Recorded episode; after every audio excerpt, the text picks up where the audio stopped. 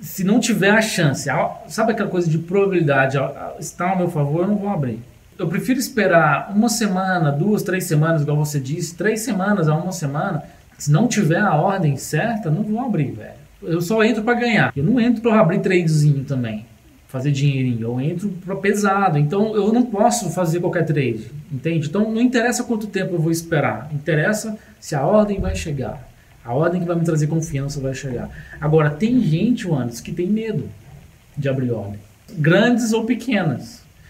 Então, aperta botão, gente. Vai na conta demo, fica apertando botão. Aperta botão, aperta botão, anota os trades, faz o diário.